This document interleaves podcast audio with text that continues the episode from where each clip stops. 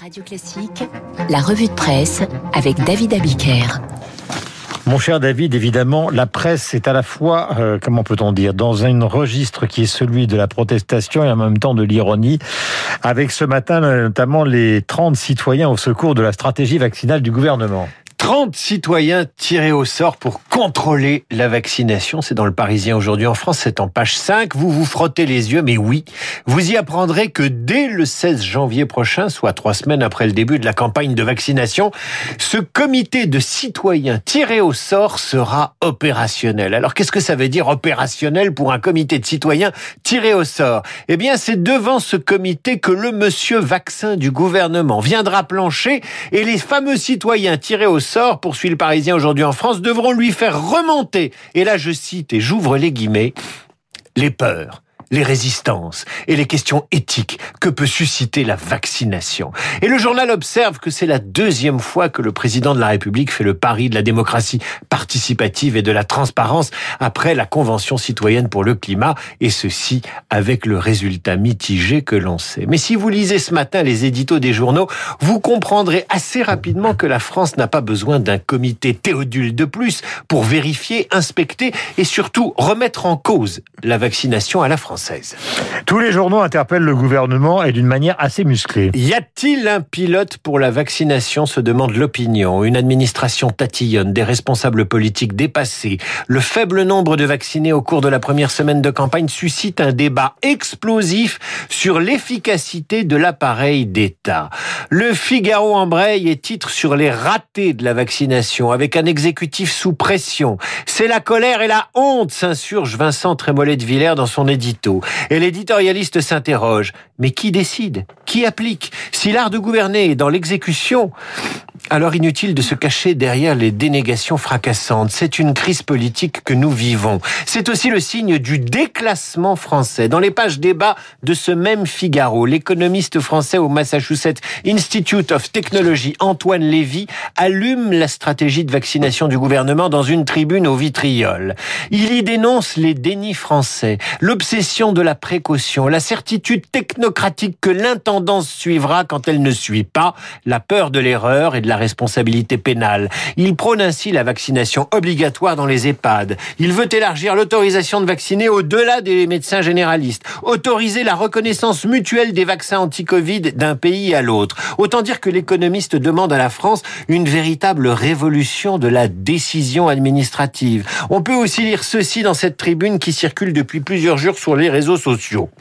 À force de vouloir à tout prix éviter de commettre des erreurs qui risqueraient de les mettre face à leurs responsabilités, pénale, les gouvernants et l'administration ont fait le choix délétère d'une inaction facile. Ne pas agir et ne pas agir à temps, c'est condamner à mort des dizaines de milliers de Français. Plus loin, Antoine Lévy ajoute, si le vaccin ne permettait que d'en finir une journée plus tôt avec les confinements à répétition, il serait un investissement au rendement social chiffrable en milliards d'euros. Mais après avoir dépensé sans compter pour financer le chômage partiel et les prêts garantis, on semble réticent à investir ne serait-ce que quelques centaines de millions dans le financement de l'infrastructure logistique indispensable à l'immunisation collective. Une autre campagne des Marcel du mois de janvier sans alcool. Alors s'il y a une chose qu'on sait faire en France, c'est des campagnes pour empêcher, empêcher de conduire, empêcher de sortir, empêcher de boire. Donc, sans alcool, janvier, le mois le plus sec, titre Libération, tandis que dans ses pages santé, le Parisien aujourd'hui en France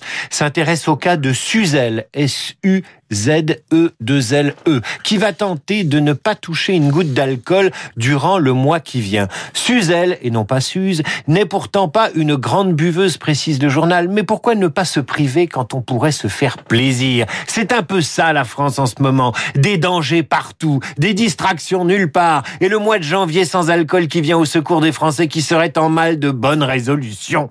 Heureusement, on lit dans Libération que l'initiative anglaise lancée en 2013 a du mal à s'exporter en France.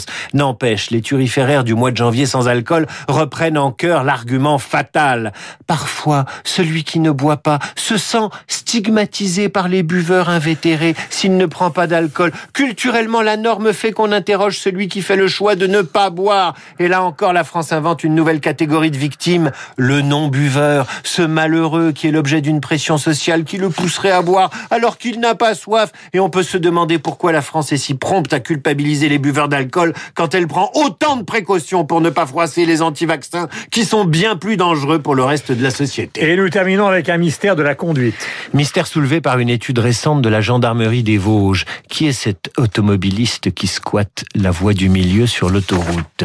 Qui sont ces 38% d'automobilistes à avouer ne pas se rabattre même quand la voie de droite est libre, obligeant ceux qui le suivent à le doubler parfois sur sa droite? Et cette occupation de la voie du milieu est d'autant plus exaspérante que la voie de droite est libre, note le Parisien aujourd'hui en France qui fait même appel à un psychologue pour trouver une explication à ce comportement routier. Parmi ces raisons, l'égoïsme du conducteur qui refuse de changer de fil, son individualisme qui l'amène à considérer qu'il est seul sur la route, la paresse aussi, ou bien une fausse certitude. Sur la file de gauche, les conducteurs rapides, sur celle de droite, les lents, et au milieu, ceux qui ne veulent pas choisir. Pour résoudre le problème, le psychologue a une solution. On ne peut pas se passer de répression, confie-t-il aux Parisiens.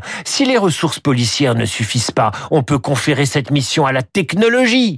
Alors si même les psychologues en appellent à l'État policier pour obliger les Français à ne plus rouler au milieu, c'est que définitivement la France n'est plus un pays de liberté. Voilà, but de presse de David Abiquière, évidemment, comme tous les matins. David, qui vous retrouvez pour l'excellente émission musicale qu'il anime sur Radio Classique, donc euh, tout à l'heure, donc à 18h sur notre antenne. Merci David, on se retrouve avec bonheur euh, demain.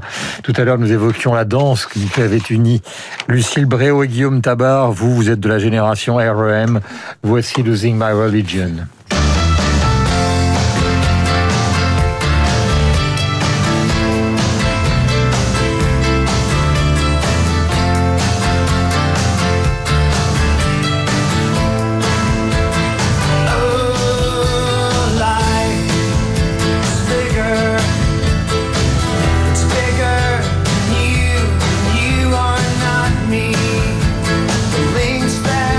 Le leader de REM, donc est né le 4 janvier 1960, groupe formé en 79 et qu'on entend un peu moins en ce moment. Losing My Religion est un tube qui fut un tube mondial. Tout à l'heure, nous écouterons de la musique classique avant l'arrivée de Franck Ferrand et nous allons nous intéresser avec Luc Ferry qui vient d'entrer d'une manière tonitruante dans le studio sur ce que Jacques Julien a